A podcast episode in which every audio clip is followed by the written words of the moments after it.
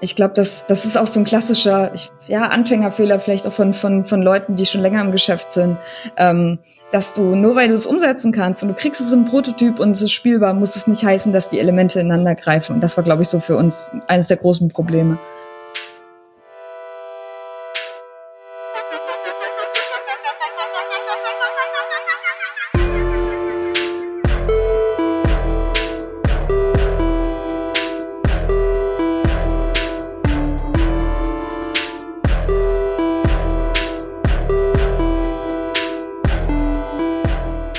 Das Schwierigste für einen Autoren ist die erste Seite. Der blinkende Cursor in einem leeren Word-Dokument. Zumindest für mich ist das immer die größte Hürde, wenn ich einen Artikel für die Gamester schreibe oder ein Drehbuch für eine Episode dieses Podcasts. Aber habe ich die erstmal überwunden, dann läuft's. Zumindest meistens. Mein Name ist Daniel Ziegner und ihr hört Hinter den Pixeln, einen Podcast für Gamester Plus über die Hintergründe der Spieleentwicklung. In dieser Staffel geht es um den Weg von der Spielidee zum fertigen Produkt auf der digitalen Ladentheke. Über den ersten Teil dieses Weges haben wir in der letzten Folge schon gesprochen. Die Vision, die am Anfang steht und wie diese sich während der Entwicklung verändert und in ungeahnte Richtungen entwickeln kann. Die zweite Folge unserer kleinen Reise durch den Entstehungsprozess eines Videospiels führt uns nicht an eine Weggabelung, sondern in eine Sackgasse. Denn nur weil du etwas umsetzen kannst, heißt das nicht, dass es auch funktioniert. Manchmal kommt der wirklich schwierige Teil erst dann, wenn eine Idee schon im Heureka-Moment durch den Kopf geschossen ist, wenn die Vision ausformuliert und diese schreckliche, leere erste Seite schon überwunden ist. Diesmal geht es darum, wie Entwicklerinnen und Entwickler damit umgehen, wenn am Ende ihrer Expedition durch die Spieleentwicklung kein unentdeckter Schatz auf sie wartet und sie die Reise stattdessen vielleicht sogar abbrechen müssen.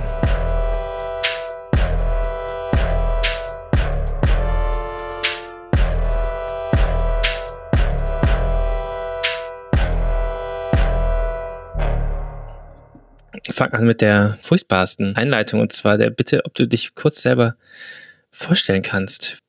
Okay, gern. Ähm, ja, hi, ich bin Jana Reinhardt. Ich ähm, bin Spieleentwicklerin, Grafikerin, Designerin und ähm, arbeite für Red King Entertainment. Das ist mein kleines Studio, das ich zusammen mit Friedrich Hanisch äh, habe in Halle an der Saale. Red King entwickeln zumindest gefühlt schon so lange Indie-Spiele in Deutschland, wie Indie-Spiele überhaupt ein feststehender Begriff ist. Seit ähm, gut, nee, seit acht Jahren. Ich würde schon sagen zehn Jahren, aber so lange ist es dann doch noch nicht. Und in dieser Zeit hat das Duo auch schon so einiges ausprobiert. Wir machen eigentlich jegliche Art von Computerspielen, also kommerzielle Spiele, wir machen Auftragsprojekte, wir machen komischen Kunstkram, Game Jams, also alles Mögliche. In letzter Zeit machen wir ein bisschen Elektrobasteln oder auch Brettspiele, also alles, was irgendwie entfernt mit Spielen zu tun hat, das ist so, steht so auf unserer Speisekarte. Einige von diesen Projekten kannte ich schon, andere fielen mir erst bei der Vorbereitung für dieses Interview auf. Und auch, wie lange es euch doch schon gibt. Also ich habe das Gefühl, ihr seid in meiner Wahrnehmung immer so eins der urdeutschen Indie-Teams, zumindest weil ich euch auch aus dieser Zeit wahrnehme, wo, wo Indie ein Ding wurde. Das stimmt. Ich habe damals äh, meine Diplomarbeit über Indie-Games noch geschrieben und danach haben wir uns quasi selbstständig gemacht, weil ich dann schon wusste, wie das geht und dass das so ein kleiner Trend ist. Ja, es gibt echt verdammt lange, das ist krass. Ich kann das manchmal selber gar nicht glauben. Was haben wir in der Zeit eigentlich gemacht? Ah. Eine Menge, wenn man auf eure Webseite äh, geht, weil es ist, eine, ist ein ziemlich umfangreiches Portfolio, das ihr da habt. Wirklich querbeet auch durch alles, was du gerade schon gesagt hast. Das Portfolio der beiden ist wirklich umfangreich. Das kommt vor allem durch die vielen, vielen kleinen Spiele, die sie immer wieder machen. Prototypen, die auf Game Jams innerhalb eines Wochenendes entstanden sind. Da ist zum Beispiel ein Rennspiel, bei dem man mit seinem Mitspieler High Five geben muss. Ein Geolocation-Spiel über die Wirkung von Fake News haben die beiden auch schon mal gebaut. Oder ein von Dark Project inspiriertes Stealth-Spiel aus der Ego-Perspektive. An verschiedenen Ideen scheint es Red King also nicht zu mangeln. Die leere Seite scheint kein Problem für die beiden zu sein.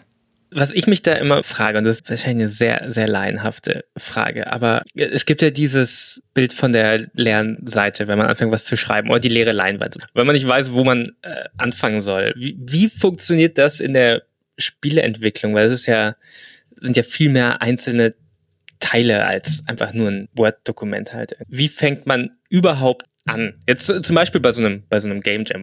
Also ich glaube, ein komplett leeres Blatt hatten wir nie. Also wie gesagt, schon durch das Thema. Das war ja zum Beispiel dieses Jahr beim Global Game Jam war das What does home mean to you?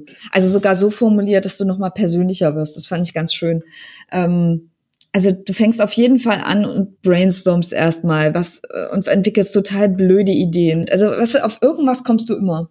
Also ich glaube, das ist gar nicht das Problem. Das Problem ist eher zu filtern, was ist Bockmist, da schon auch ein bisschen so eine lange Sicht zu haben. Okay, wenn ich das jetzt weiterdenke, ist das jetzt nur als Idee cool oder wenn ich das umsetze, schaffe ich das in der kurzen Zeit oder funktioniert das überhaupt? Also das hat man bei Game Jams ganz oft, dass eine Idee irgendwie cool klingt und dann ist aber die Umsetzung totaler Bullshit. Also weil wenn du merkst, dass du das, weil du musst ja dann immer ein bisschen mehr machen als nur dieses kleine, dieses kleine Fenster, was die Idee ist. Dass das Problem ist eher, eine Idee zu haben, das ist immer so die Königsdisziplin, eine geniale Idee, die aber wenig Zeit braucht. das ist, das ist das Allerschwierigste. Aber ja, irgendwas auf irgendwelchen Quatsch kommt man immer. Trotz all dieser Ideen dürfte das bekannteste Spiel von Red King bis heute wohl eins ihrer ersten sein. Tree. Das 3D-Puzzlespiel war das erste und bis heute letzte große kommerzielle Spiel der beiden. 2015 wurde es sogar mit einem deutschen Computerspielepreis ausgezeichnet. Ja, das kam sogar schon 2014 raus. 2015 haben wir den Preis gewonnen, 2014 kam das raus. Nee, tatsächlich danach haben wir kein eigenes, äh, größeres kommerzielles Spiel mehr gemacht. Hm. Erfolg beim Erstling, Förderung für einen Nachfolger durch ein Preisgeld und scheinbar mehr als genug Spielideen waren aber doch da. Warum also blieb Tri bis heute das einzige kommerzielle Spiel von Red King? Ja, wir haben es versucht. Also danach hatten wir ja auch das Geld vom Deutschen Computerspielpreis, was man dafür bekommt. Und das haben wir tatsächlich in ein neues Projekt investiert. Behind Stars and Under Hills hieß das. Und ähm, daran haben wir auch sehr lange und intensiv gearbeitet. Äh, das sollte ein ähm, Dungeon Detective Game werden, so haben wir das genannt sind aber an unseren eigenen Ansprüchen im Prinzip gescheitert. Also wir haben echt dieses Problem, wenn du ein Projekt schon mal gemacht hast, was auch echt gut war und was viele Leute gespielt haben und was auch eine Anerkennung bekommen hat. Und das dann zu toppen. Und ich glaube, du hast dann auch, wenn du ein bisschen Geld hast, hast du dann schon auch so einen Ehrgeiz und denkst, ja, wir schaffen das nochmal und können ein bisschen mehr machen. Jetzt mit mehr Geld und vielleicht auch mehr Leuten. Ähm, das war auf jeden Fall ein Fehler. Also, obwohl wir so viele Game Jams machen, fällt es uns manchmal wahnsinnig schwer, den richtigen Scope zu finden. Was irgendwie absurd ist, weil eigentlich können wir das ganz, ganz gut. Also ich, ich finde es interessant, weil mir war nicht klar, dass es, dass ihr es ähm, so lange schon dann in der Entwicklung habt seit äh, dem, dem DCP. Ich habe es das erste Mal wahrgenommen. Ich glaube, letztes Jahr war das schon. Habt ihr es mal auf dem Talk and Play gezeigt hier in Berlin? Und das war das erste Mal, wo ich es wahrgenommen habe. Also wir arbeiten nicht seit 2014 dran. Ähm, wir haben zwischendurch, wir machen ganz viele Auftragsarbeiten. Also sowas ist tatsächlich dann auch immer dazwischen, äh, was uns dann zu so Pausen zwingt, was aber ganz gut ist, um auch so einen frischen Kopf zu kriegen. Aber wann kam die Idee? Also letztlich ist ja Behind Stars sehr stark inspiriert von Ultima Underworld. Und ich glaube, so ein Spiel zu machen, das war vor allem für meinen Partner und Kollegen Friedrich, äh, ich glaube, das ist so ein Wunschprojekt, das der schon immer hatte. Also immer wenn es darum ging, ja, woran arbeiten wir jetzt, dann hat sich das immer mehr, egal was, was für ein Spiel wir gemacht haben, es wurde immer in diese Richtung irgendwie. Also es hat sich immer in so einen Dungeon-Crawler-esken, Detektiv-ähnlichen, ähnliches Spiel entwickelt, wo du mit Charakteren reden kannst, wo du ein Haar passt, wo du aber auch eine dunkle Höhle erkundest, also diese, diese Merkmale. Vorletztes Jahr waren wir auf der Gamescom im Rahmen der Indie Arena Booth. Da haben wir das schon gezeigt, richtig, zum, zum Anspielen. Denn Behind Stars and Under Hills war sogar schon auf einem anderen Event zu sehen und sogar spielbar, wo ich es auch das erste Mal gesehen habe, auf dem Talk and Play hier in Berlin. Da flimmerte das Spiel über den großen Beamer in der Mitte des Raumes zwischen ganz vielen anderen Indie-Entwicklern, die einem interessierten Publikum ihre unfertigen Spiele zeigten. 2016, glaube ich, ging das los, dass wir daran entwickelt haben. Das Konzept geschrieben, uns Ideen dazu entwickelt. Damals war ja auch die Franklin-Expedition. Ich weiß nicht, ob die dir was sagt. Ah, irgendwas klingelt da, aber. Äh also das war unsere Inspiration dafür. Ähm, äh, im, im 19. Jahrhundert sind englische Forscher, äh, die haben den Seeweg gesucht zwischen der Arktis und Kanada, weil die annahmen, dass da noch mal ein alternativer Seeweg nach ähm, China ist und dass da zu einer bestimmten Zeit kein Eis ist, sondern wirklich eine eisfreie Zone. Und äh, die sind im Prinzip alle total tragisch umgekommen. Und ähm, das war unsere Inspiration. Also du hast eine, eine die Tochter von diesem Ex Expeditionsleiter gespielt und hast musst im Prinzip rausbekommen, warum dein Vater nicht mehr nach Hause kam und was aus der Expedition geworden ist. Nur halt in einem Dungeon, nur ein bisschen mit Fantasy-Elementen. Also ist eigentlich schon alles da für einen echten Nachfolger von Tri. Eine Spielidee, die Janas Kollaborateur Friedrich schon lange auf dem Herzen brennt. Und auch schon eine spielbare Version, die so weit fortgeschritten ist, dass sie auf mehreren Veranstaltungen öffentlich gezeigt werden konnte. Und trotzdem ist es irgendwie nie fertig geworden. Das Detektivspiel, bei dem man eine verschollene Expedition sucht. Behind Stars und Under Hills erzählt damit ein bisschen die Geschichte meines Gesprächs mit Jana. Red King waren aufgebrochen, um eine neue Spielidee zu suchen und umzusetzen. Und irgendwo auf dem Weg dahin sind sie verschollen. Und jetzt kommt der Detektiv mit dem Podcast-Mikrofon und versucht herauszufinden, was passiert ist. Work in Progress steht auf der Webseite von Behind Stars and Under Hills. Warum gibt es von dem Spiel schon so lange nichts Neues zu sehen? Warum ist die Entwicklung pausiert, wenn doch schon so viel da war, wenn schon so viel erreicht war? Das wurde viel zu groß, viel zu, viel zu umfangreich, viel zu krass auch. Was wir, ich meine, wir haben es letztlich auch gebaut. Ähm, also ganz viel davon hat auch funktioniert, aber ähm, es ist echt ein Unterschied zwischen was entwickeln und was wirklich polischen, dass es wie aus einem Guss ist ich glaube, das, das ist auch so ein klassischer, ich, ja, Anfängerfehler vielleicht auch von, von, von Leuten, die schon länger im Geschäft sind, ähm, dass du nur weil du es umsetzen kannst und du kriegst es im Prototyp und es ist spielbar, muss es nicht heißen, dass die Elemente ineinander greifen. Und das war, glaube ich, so für uns eines der großen Probleme. Ein funktionierender Prototyp oder sogar eine funktionierende Version des Spiels ist also noch nicht zwangsweise genug. Das heißt noch nicht, dass die Idee die richtige war oder gut war oder man auf dem richtigen Weg an diese Idee herangegangen ist. Das erinnert mich ein wenig an Gabe Cusillo, den Entwickler von Ape Out, um den es in der letzten Folge von Hinter den Pixeln ging. Der hatte früh eine Idee, an der er lange arbeitete, Prototypen entwickelte und so weiter. Und dann irgendwann merkte er, dass das Spiel, das er machen konnte und sollte, eigentlich ein ganz anderes war. Bei Behind Stars and Under Hills ist das nochmal etwas anders. Red King kamen nicht wirklich an einen Punkt, an dem sie auf eine völlig neue oder viel bessere Spielidee stolperten. Und trotzdem ging es irgendwie nicht voran. Die Geschichte dieses spannenden neuen Herzensprojekt eines Indie-Studios erinnert mich an ein anderes Spiel von einem anderen Indie-Duo, das auch schon einmal in diesem Podcast vorkam. Aber um darüber zu sprechen, muss ich mich selbst auf eine Expedition begeben. Und zwar ans Cottbusser Tor in Berlin.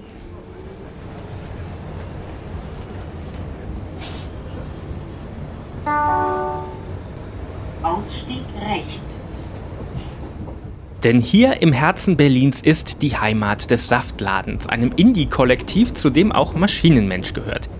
Die haben auch schon mal ein Spiel über eine Expedition gemacht, The Curious Expedition. Diesmal spreche ich nicht mit Ria Gemily, den ihr schon in der Folge über Procedural Generation gehört habt, sondern seinem Kollegen Johannes Christmann. So. Hm. Ja, ich bin total, ich voll, voll gerne schon jetzt mehr über CE2 reden.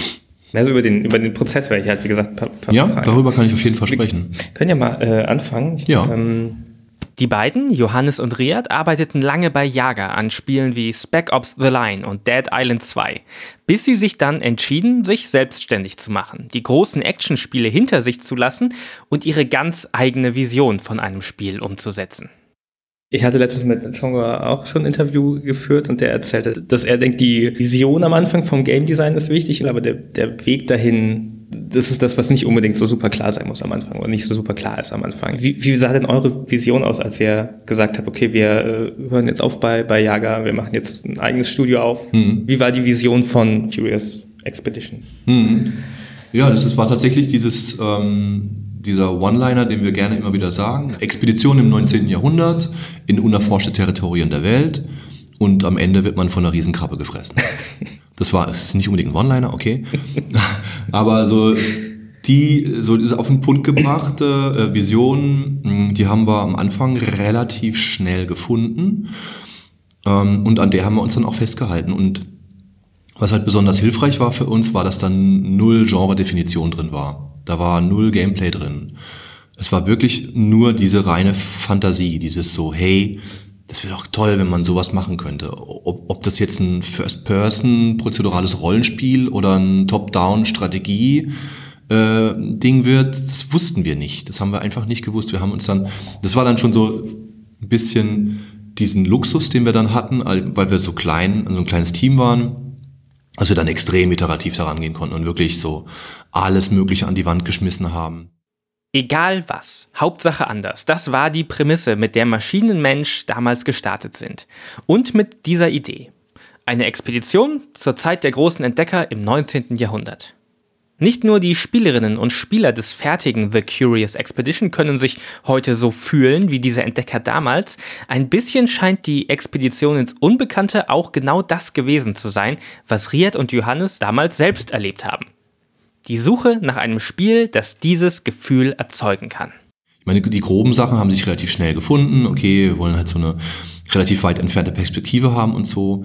Aber es war echt äh, wirklich sehr unkonkret äh, im, im, in Form von Genre-Definition und was macht man eigentlich im Spiel. Aber die Fantasie, die wir erfüllen wollen, die war von Anfang an relativ schnell klar. Habt ihr da so total wilde andere Prototypen ausprobiert oder seid ihr dann doch recht schnell bei dem Strategie-Rollenspiel gelandet? Also ich sag mal, wir sind relativ schnell auf dieser Übersichtskarte gelandet, aber da haben wir dann viele Iterationen durchgemacht. So zum Beispiel das Reisen auf einer Karte ähm, war recht früh da, aber am, Anfang war das zum Beispiel auch mit dem Numpad und Feld für Feld und gar nicht so dieses, okay, ähm, ich wähle jetzt ein Zielfeld aus und dann mhm. bewegt sich mein Track da automatisch hin, ähm, weil wir damals halt auch einfach viel Roguelikes gespielt haben. Und was wirklich sehr stark reingewachsen ist, ist diese, dieser zweite Aspekt vom Spiel, wenn man dann eine Lokalität betritt, dass dann so eine, ähm, so eine Nahperspektive kommt und man die Figuren in, in groß sieht, äh, im Dorf oder an einem Wasserfall. Das ist wirklich reingewachsen. Da hatten wir am Anfang nur so Textboxen manchmal, die dann aufgepoppt sind. Hm. Äh, und dann äh, fing es an, dass ich dann mal so ein Landschaftsbild dazu gemacht habe.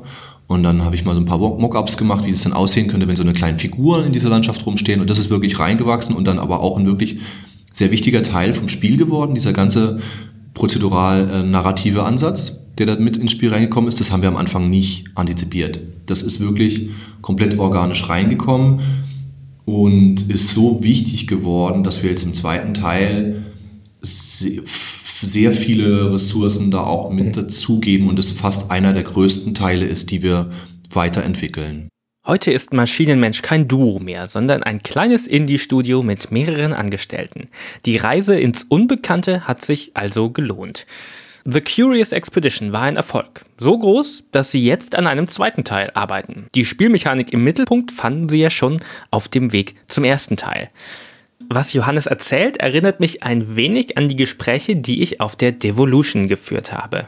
Ja, ähm, Devolution haben viele Entwickler immer dieses ähm, durch die Wüste laufen und den Spaß suchen und ganz viele blumige Metaphern dafür, dass, mh, mm, dass sie eigentlich vorher gar nicht wussten, wie sie das erreichen sollen, umzusetzen, was sie, was sie ähm, wollten. Wie fest ist denn da die Idee vorher? Also wie, wie viel dieses Rumschlingern in der Wüste könnt ihr euch denn dann noch jetzt erlauben?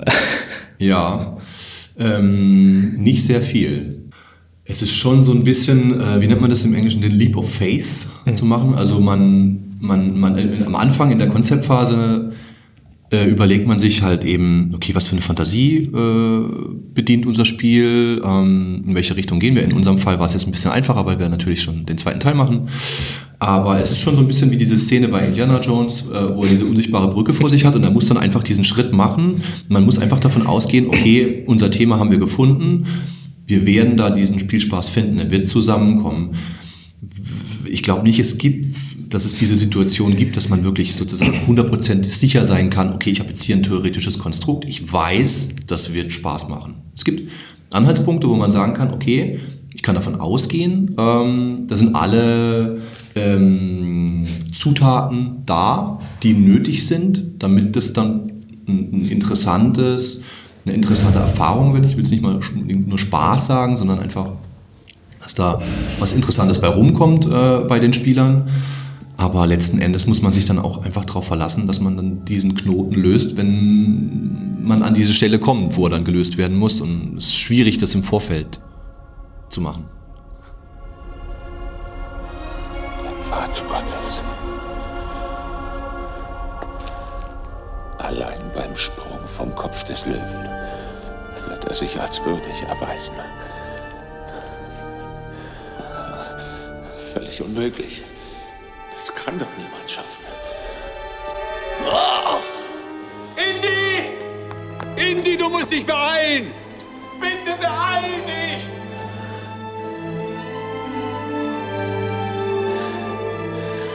Es ist ein Sprung des Glaubens. Oh Gott, du musst glauben, mein Junge. Glaube ganz fest.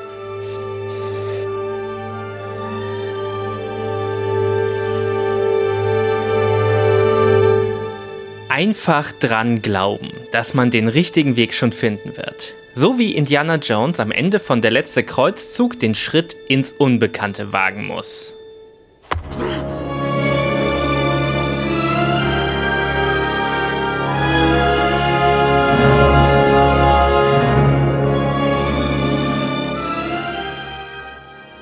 Das klingt auch ohne kitschige Hollywood-Musik sehr dramatisch. Aber es deckt sich mit dem, was viele Entwicklerinnen und Entwickler immer wieder sagen. Die Spieleentwicklung ist Programmieren und Designen, Testen und Patchen, Iteration und stetige Verbesserung. Aber es ist eben auch viel Bauchgefühl. Daran zu glauben, dass die Spielidee, die man da hat, wirklich gut ist. Bei The Curious Expedition kamen sie irgendwann an den Punkt, dass sie wussten, dass sie gefunden haben, was sie suchten. Und jetzt machen sie eine Fortsetzung und haben dazu schon einen ganz anderen Ausgangspunkt. Aber The Curious Expedition ist nur einer der beiden Gründe, warum ich ins Büro im Saftladen gefahren bin. Der zweite Grund ist ein Spiel, von dem ich schon länger nichts Neues gehört habe. Vor The Curious Expedition 2 hat Maschinenmensch das Detektivspiel The Curious Case angekündigt. Und wie bei Behind Stars and Under Hills muss ich wohl diesmal selbst als Detektiv dem Verbleib des Spiels hinterher schnüffeln. Ähm, ihr habt ja auch noch mal ein anderes Spiel äh, angefangen. Oh, ich euch, ist okay. ich glaube 2016 habe ich euch mal interviewt im alten Saftladen auch äh, und habt ihr mir das gezeigt.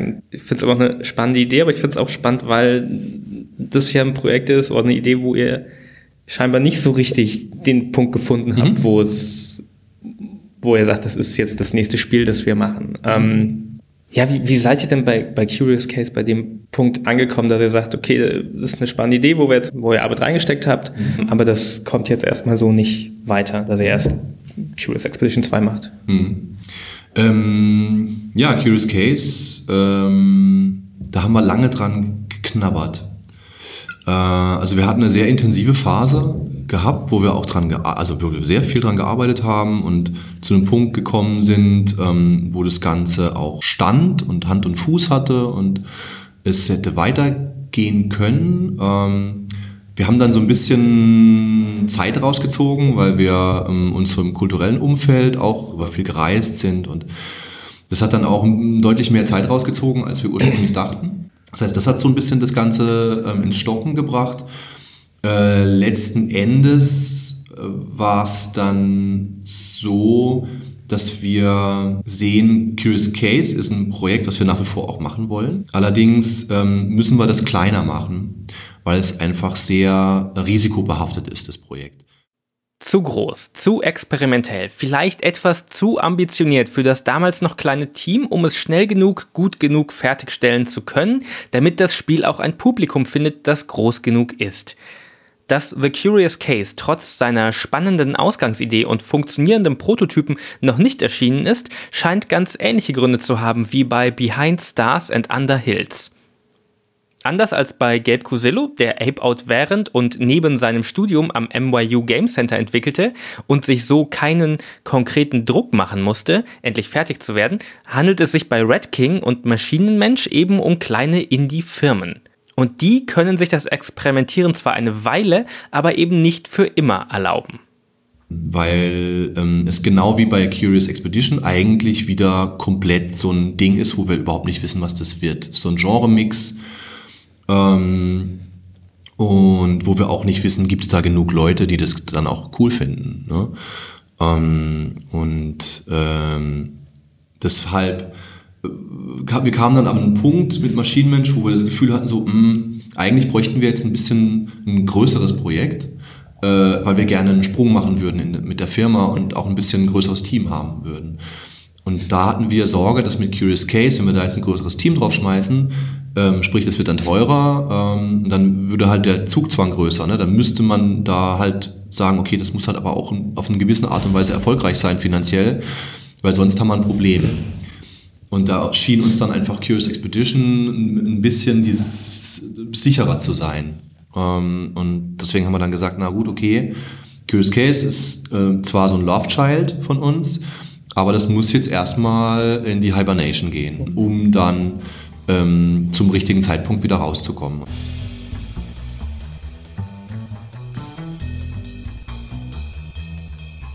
Wir müssen wohl also noch etwas länger darauf warten, bis wir Detektivgeschichten im Berlin der 20er Jahre lösen können. Fertig machen wollen Maschinenmensch ihr Herzensprojekt aber auf jeden Fall, daran ließ Johannes keinen Zweifel. Nur das Wann, das liegt nicht so ganz allein in seiner Hand. The Curious Case ist also nicht tot, sondern in der Hibernation, im Winterschlaf. Genauso wie auch Behind Stars and Under Hills, das irgendwo auf seiner arktischen Expedition eingefroren ist und darauf wartet, wieder aufgetaut zu werden.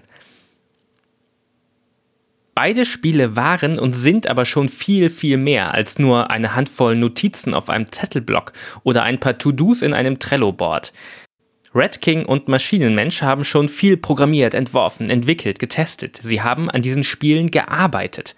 Maschinenmensch haben darauf ein anderes Projekt gefunden, an dem sie direkt weitermachen können. Und mit dem neuen, größeren Team haben sie durchaus den Plan, im Anschluss an The Curious Expedition 2 wieder zu The Curious Case zurückzukehren und langfristig vielleicht sogar mehrere Projekte gleichzeitig umsetzen zu können. Diese Zweiteilung würde es ihnen dann erlauben, einerseits die finanzielle Sicherheit der Firma zu gewährleisten und andererseits Zeit in kleinere, experimentellere Spiele investieren zu können.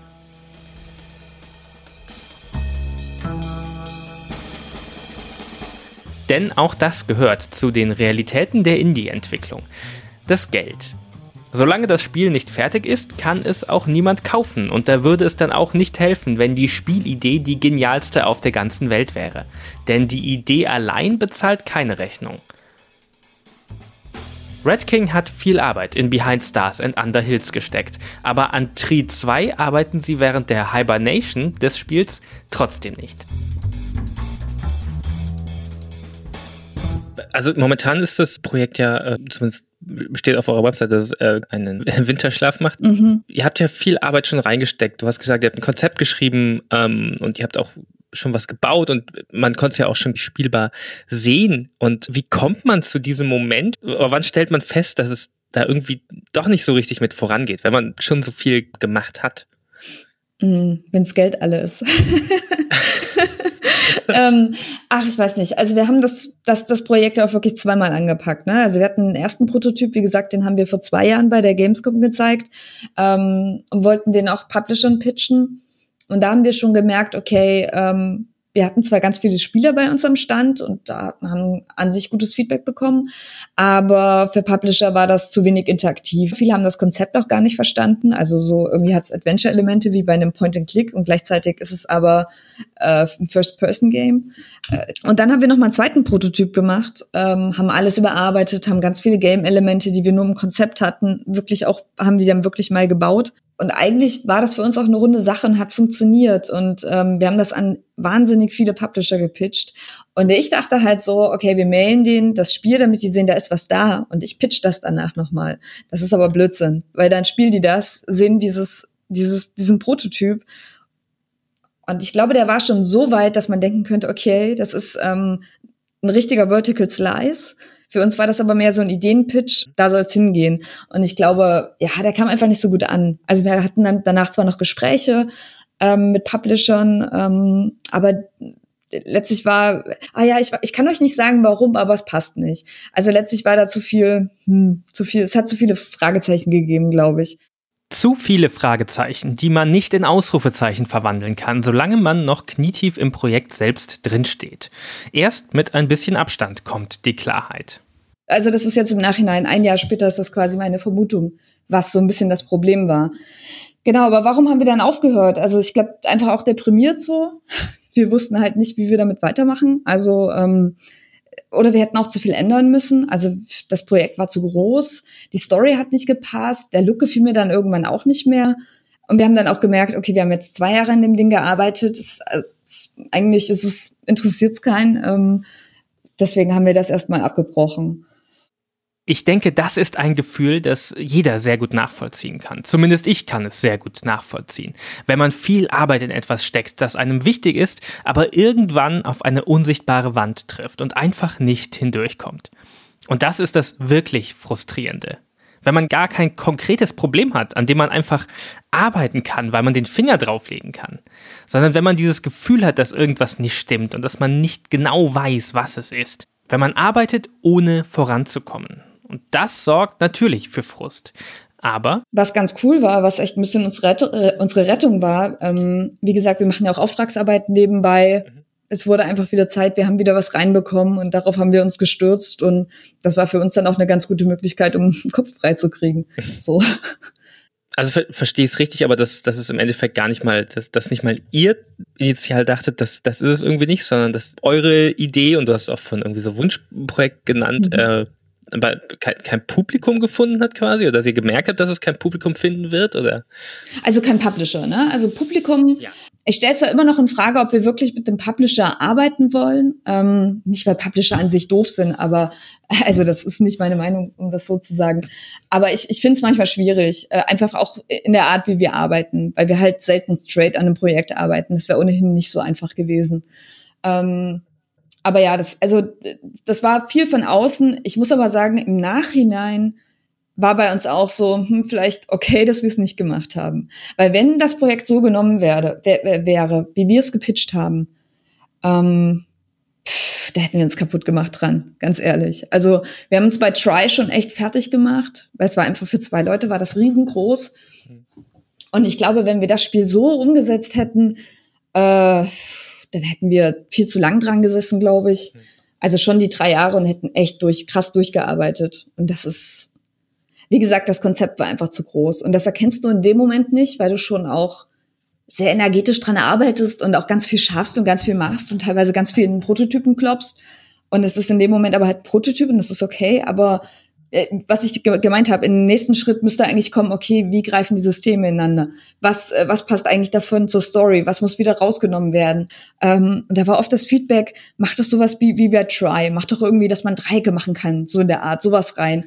Und wir wollten aber kein gimmicky Gameplay. Also genau das wollten wir halt nicht.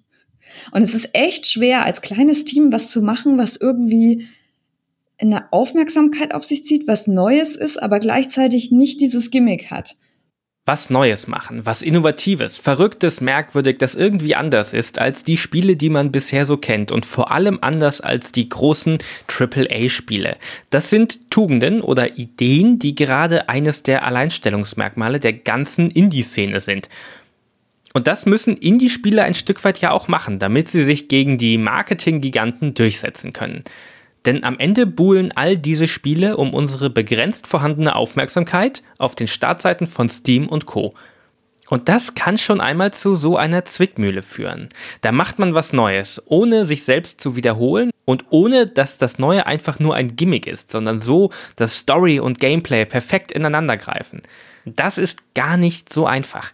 Maschinenmensch hat sich nach dem Stocken der Entwicklung von The Curious Case für eine andere Route entschieden. Sie haben ein direktes Sequel gemacht, eine Fortsetzung von dem Spiel, bei dem Sie schon wussten, was funktioniert und was nicht funktioniert. Und bei dem Sie auch schon wussten, dass es ein Publikum gibt, nämlich die Spielerinnen und Spieler von The Curious Expedition 1. Ja, also einen zweiten Teil zu machen, ist ja schon auf den ersten Blick auch eher so eine Art, genau, so eine kommerzielle Sicherheit, auch wenn es nicht wirklich ist, weil es auch viele zweite Teile gibt, die fehlen. Hm. Trotz dieser vermeintlichen Sicherheit gibt es zumindest gefühlt sehr viel weniger Sequels von Indie-Spielen, während die Call of Duties und Final Fantasies und Assassin's Creeds dieser Welt schon bis in die zweistelligen Bereiche hineinzählen. Ich frage mich schon länger, warum das wohl so ist. Aber da habe ich mit Johannes ja einen der wenigen Indie-Sequel-Entwickler direkt da, um diese Frage gleich an ihn weiterzureichen. Ah, ich, schwierig. Warum machen das so wenige? Ich denke mal einfach, man hat dann einfach danach, wenn man fertig ist, hat man keinen Bock darauf. Ne? Also der, der initiale Impuls nach Curious Expedition ist auch so, okay, jetzt müssen wir irgendwie ein Third-Person-Action-Adventure machen oder so oder ein Racing-Game. Weil man einfach so lange sich mit so einem Thema beschäftigt hat und sagt so, ich bin jetzt durch, ich kann das jetzt nicht mehr, ich brauche jetzt kreativen Ausgleich, ich brauche was anderes. Das hatten wir ja auch ein bisschen mit Curious Case. Was aber blieb, war die Prozeduralität im Kern. Ähm, und das scheint auch immer zu bleiben bei uns und nur noch schlimmer zu werden. Aber ist es nicht ein bisschen langweilig, dasselbe Spiel noch einmal nur anders zu machen? Ähm, nee, wir können uns auch mit Curious Expedition 2 noch weiter so austoben, dass wir nicht das Gefühl haben, ah, jetzt wiederholen wir es einfach nur und machen jetzt einfach nur ein Reskin in HD und schmeißen es auf die Konsolen und dann wird schon sich verkaufen. Das ist es auch nicht. Es ist schon auch ein eigenständiges ähm, Spiel. Es hat so viele Aspekte, dass uns das auch kreativ ausfüllt. Und ich denke halt eben, dass vielerlei, wenn man so typisch drüber nachdenkt, einen zweiten Teil zu machen, ist halt so wirklich so dieses, okay, Safe Bet, einfach nochmal wiederholen mit mehr Content oder anderen Content auf dem Mars oder sowas. Ähm, und da kann ich, das kann ich mir schon erklären, warum da wenige Indies mh, Bock drauf haben. Fassen wir noch einmal kurz zusammen. Ein Sequel bietet, potenziell zumindest, etwas mehr kommerzielle Planbarkeit, weil es schon ein Publikum gibt. Und eigentlich sollte es obendrein ja auch noch einen anderen Teil einfacher machen. Die lange Suche nach dem richtigen Game Design eben. Denn wenn man schon einmal einen funktionierenden ersten Teil gebaut hat, dann kennt man ja schon zumindest die grobe Blaupause für den zweiten. Wie, wie viel einfacher ist es, ein Sequel zu machen, wenn diese Grundidee schon sehr viel gefestigter ist? ist es, wenn es einfacher ist? Ich glaube, ich weiß nicht genau, ob es einfacher ist. Ähm, ist oh, oh Gott. Ähm, wie viel einfacher ist das? Ich weiß es nicht. Weil ähm, ich bisher jetzt nur ein Spiel neu gemacht habe. Deswegen habe ich jetzt schwierig Vergleichspunkte. ähm, wenn ich wenn ich das mal vergleiche mit so das Machen von CE1 zu jetzt CE2 machen auf Grundlage von CE1, finde ich schon fast schwieriger, den Sequel zu machen, weil man eben Sachen mitnimmt, ähm, man hat so viele Dinge, die man beachten möchte. Ne? Man will ähm, die existierende Fanbase ähm, beibehalten. Man will das Spiel machen wieder für Spieler, die schon den ersten Teil cool fanden. Will natürlich aber auch ähm, noch mehr potenzielle Spielerinnen und Spieler erreichen. Mm, und man will aber trotzdem irgendwie ähm, die Systeme nicht einfach übernehmen. Dann ist für uns jetzt gerade auch eine große Frage so, inhaltlich, ne? also die ganzen Lokalitäten, die man zum Beispiel bereisen kann. Äh, übernehmen wir die alle, ähm, so im Sinne von wie bei Mario Kart, ah, jetzt gibt's beim nächsten Mario Kart wieder den Sternencup und wieder den und die sind halt cool äh, vorangebracht worden und haben neue ähm, Aspekte. Oder sagen dann die Leute, das ist ja nur eine HD-Version vom ersten Teil, da so eine Balance reinzukriegen. Also es sind sehr viele Aspekte, die ich finde, diesen, diesen kreativen äh, Teil ähm, vom Spiel machen äh, schwieriger gestalten. Aber natürlich gibt es auch Aspekte, die einfacher sind. Eben auch, wie schon erwähnt, der geschäftliche Teil. Also zum Beispiel Leute zu, davon zu überzeugen, uns Geld, dafür Geld zu geben. Ne? Also jetzt die Publisher-Suche war relativ einfach, weil wir halt ziemlich gute Zahlen hatten für den ersten Teil. Auch wenn der Name des zweiten Spiels von Maschinenmensch der gleiche ist wie vom ersten, hat sich doch einiges verändert. Manches ist einfacher, manches ist schwieriger, manches ist vielleicht genauso wie beim ersten Mal und doch ein bisschen anders. Ja, es ist ein Mixed Bag, sagt man so. Und ähm, dann natürlich auch eben jetzt ein größeres Team. Ähm, macht es gleichzeitig einfacher und auch schwieriger. Also wenn man, Riad und ich, war halt insofern super tricky, weil wir halt jede Entscheidung mussten wir irgendwie lösen, wenn wir unterschiedlicher Meinung waren und wir sind oft unterschiedlicher Meinung. Ähm, es ist fast immer so, dass Riad am einen Ende vom Spektrum ist und ich am anderen Ende vom Spektrum. Und da ist es dann immer ein sehr, wie sage ich da, nicht anstrengend, das ist kein richtiges Wort. Ähm, es ist ein, ja, es ist ein sehr energetischer Prozess, äh, wo viel Reibung auch ist. ähm, bis man dann eine, eine Lösung findet, die im, in den meisten Fällen besser ist als die ähm, Vorstellung von der jeweiligen Person. Und wir haben es echt immer auch geschafft, sozusagen aus dieser Reibung, die da entstanden ist, bei uns äh, Energie freizusetzen, die dann gut war. Egal ob Sequel oder ganz was Neues, irgendein Projekt muss folgen, sobald das letzte erledigt ist. Denn irgendwie muss es ja weitergehen. Auch Red King haben nach Behind Stars and Under Hills nicht gleich aufgegeben, sondern sich ein neues Projekt gesucht. Kein groß angelegtes Roguelike, sondern ein kleines, feines Adventure namens Solitune.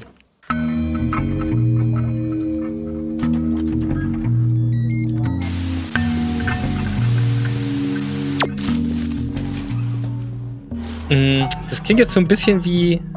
Äh, leite, ich leite einfach gar nicht über. Scheiße, elegante Überleitung. Ähm, ich, ich muss gerade ein bisschen an Solitude denken, weil das war so ein kleineres Spiel, das sie mhm. gemacht hat, das glaube ich nicht bei einem Game Jam entstanden ist, oder? Nee, äh, das war tatsächlich ein ganz cooles Arbeitsstipendium von der Kunststiftung, ähm, das ich bekommen hatte.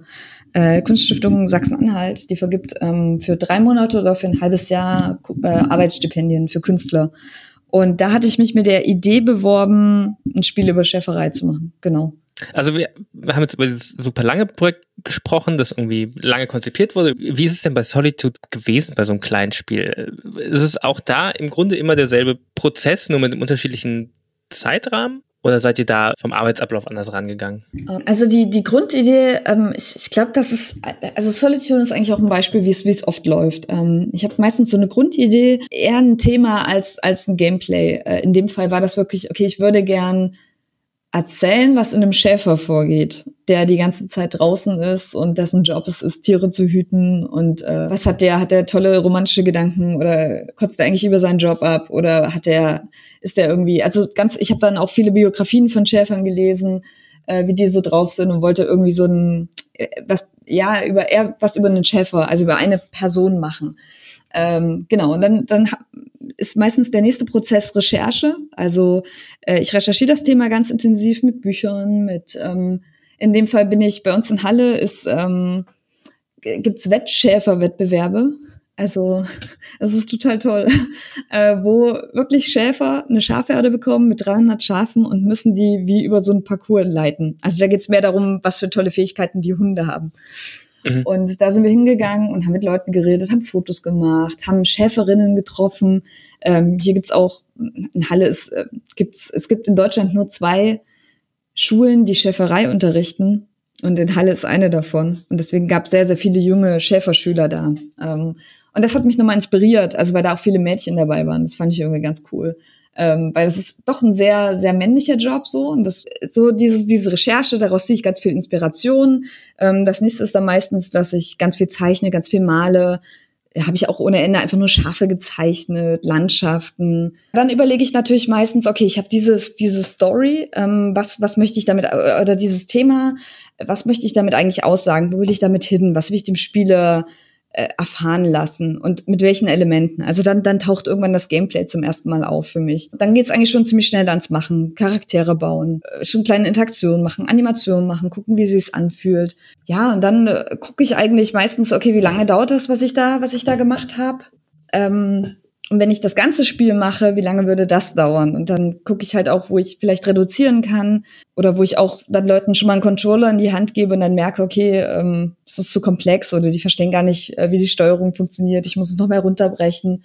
Jana hat viel recherchiert, sich in die theoretische Grundlage, die Biografien rund um die Franklin-Expedition eingearbeitet, um diese große Spielwelt zu schaffen und wurde zur Expertin des Themas. Und doch ist die Geschichte über eine Expedition, die total schiefgegangen ist, am Ende selbst schiefgegangen.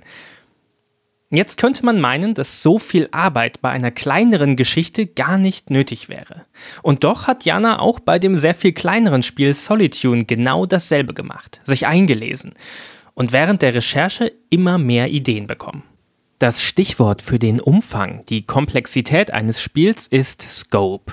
Bei Behind Stars and Under Hills kam es zu einer großen Diskrepanz zwischen der Größe des Spiels und der Größe des Teams.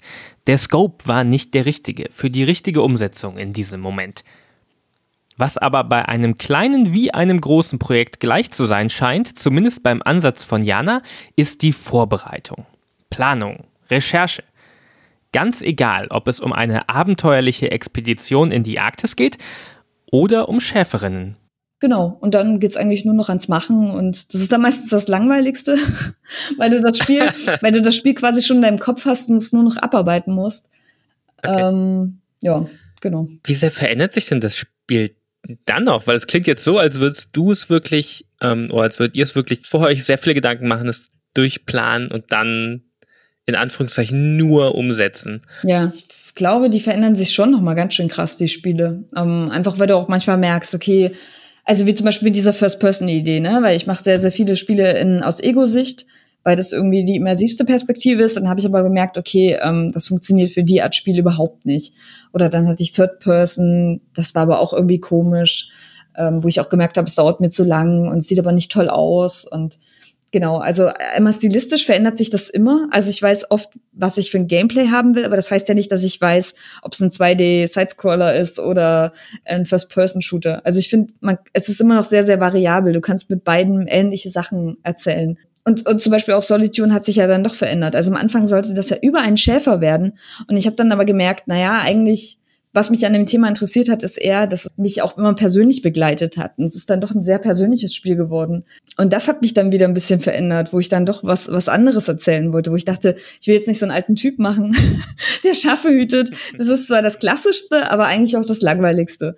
Genau, und dadurch hat sich das auch nochmal krass verändert. Also ich glaube, je, je mehr man irgendwie mit einem Spiel arbeitet, was man immer tun sollte, desto krasser verändert sich das ohnehin nochmal von der, von der Grundidee. Bist du dann eher an dem praktischen oder an dem theoretischen Teil interessiert, weil das fließend ist? Dann das ist eine gute Frage eigentlich, weil zum Beispiel gerade, also ich bin sehr, sehr oft enttäuscht, wie wenig aus dem Theorieteil ich in die Praxis übernehmen kann. Das merke ich immer wieder, weil ich bin dann jemand, ich recherchiere wahnsinnig viel zu einem Thema, also gerade bei Behind Stars. Ähm, wie gesagt, da war unsere äh, Ursprungsinspiration die Franklin-Expedition. Ähm, ich habe so viel darüber gelesen. Also krass viele Bücher, Autobiografien von Leuten, die dabei waren, oder nicht Autobiografien über die Leute, die dabei waren, die Geschichte von denen, also oder über die Schiffe und äh, im Prinzip ist ja, taucht ja da immer noch was in den Nachrichten auf. Und am Ende ähm, musst du wahnsinnig viel Abstriche machen, weil so kannst du das gar nicht rüberbringen. Zumal wir ja eh nicht von Anfang an vorhatten, ähm, oder wir hatten von Anfang an nicht vor, die Geschichte so zu erzählen, wie sie passiert ist, sondern wirklich eigentlich äh, das nur als Grundlage zu machen, wie was total schief gehen kann, wie ähm, eine Verwandte ihren Vater sucht und so weiter. Also wir haben uns davon ja nur inspirieren lassen, aber ich versinke dann doch irgendwie in Recherche. Also ich glaube, ja, mich interessiert das Theoretische manchmal mehr als das Praktische. Theorie und Praxis. Die Idee kann toll sein, die Vision stark, das Thema mit Leidenschaft recherchiert und gekonnt umgesetzt, aber die Wirklichkeit der Spieleentwicklung ist doch viel, viel komplizierter als das. Das kann, wie am Beispiel von Ape Out, sein, dass man auf halber Strecke eine ganz andere Spielidee findet. Das kann aber auch heißen, dass man schon die richtige Spielidee hat, sich aber irgendwo auf dem Weg verliert. Denn auch wenn die Umsetzung einer Spielidee viel mit technischen Aufgaben, mit 3D-Modeling und Programmierung zu tun hat, ist sie eben doch vor allem noch ein kreativer Prozess und der ist alles andere als geradlinig. Ein abgehaktes To-Do von der To-Do-Liste heißt nicht zwangsweise, dass man dem Ziel auch einen Schritt näher gekommen ist. Wie wichtig ist das in der Spielentwicklung? Das, das Streichen von Sachen.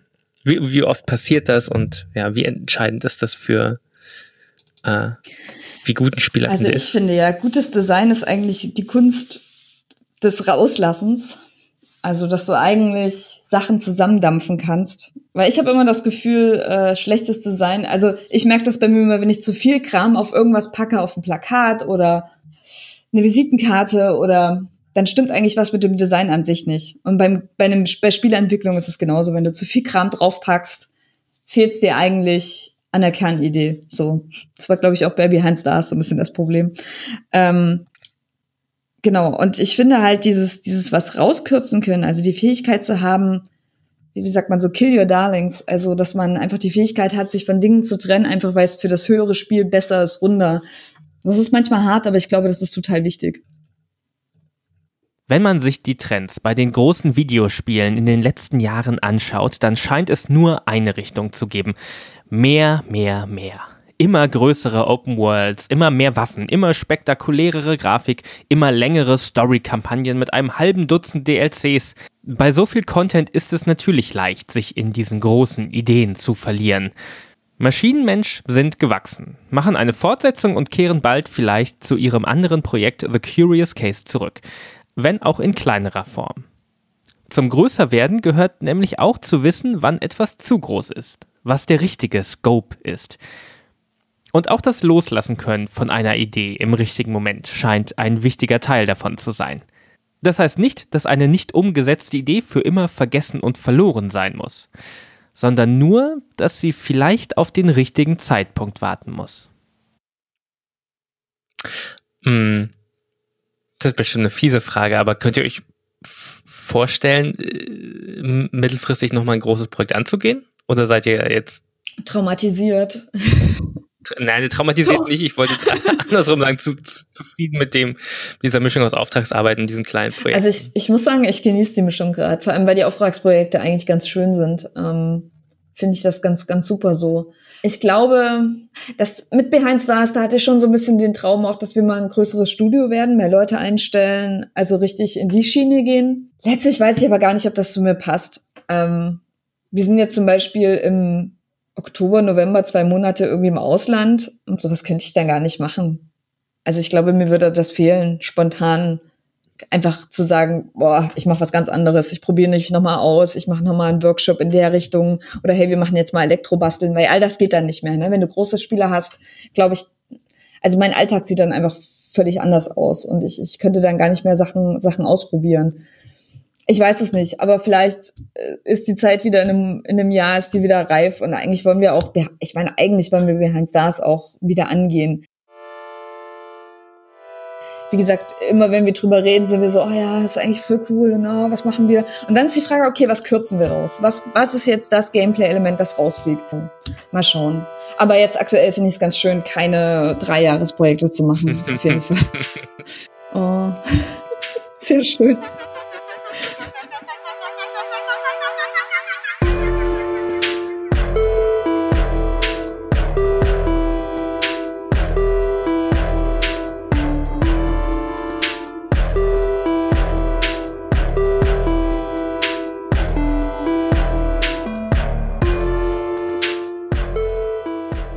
Scheitern ist etwas, das mich schon lange fasziniert. Und äh, Scheitern benutze ich hier wirklich in ganz, ganz großen Anführungszeichen. Das ist wirklich ein sehr überdramatisierter Begriff, wenn wir von den beiden Spielen aus dieser Folge sprechen. Denn es ist jetzt bei weitem nicht so, als wären Maschinenmensch und Red King äh, gescheitert und zusammen mit ihren Spielen in den Winterschlaf gegangen. Äh, Im Gegenteil, die beiden sind umso aktiver an neuen Projekten und Ideen und äh, haben auch ihre Problemkinder noch nicht aufgegeben. Äh, Erfolgsgeschichten lassen sich natürlich immer leichter verkaufen, gerade wenn es um Indie-Games geht, aber ich bin davon überzeugt, dass sich gerade aus solchen Projekten, wo nicht alles von Anfang bis Ende super smooth läuft, äh, viel, viel lernen lässt über diesen Prozess, wie Spiele entstehen. Halt solche Spiele wie Beyond Stars and Under Hills und The Curious Case, die äh, vielleicht ein bisschen zu ambitioniert waren. Oder sowas wie A-Bot, das wirklich alles andere als einen geradlinigen Weg genommen hat. Und äh, so ein Risiko hat man natürlich besonders bei Projekten, die versuchen, etwas ganz Neues auszuprobieren und das Medium Videospiel ein Stück weit voranzubringen und eine frische Idee auszuprobieren. Deshalb bin ich auch umso glücklicher, dass Jana und Johannes so äh, offen über diese Probleme, die sie bei der Entwicklung dieser Ideen hatten, gesprochen haben.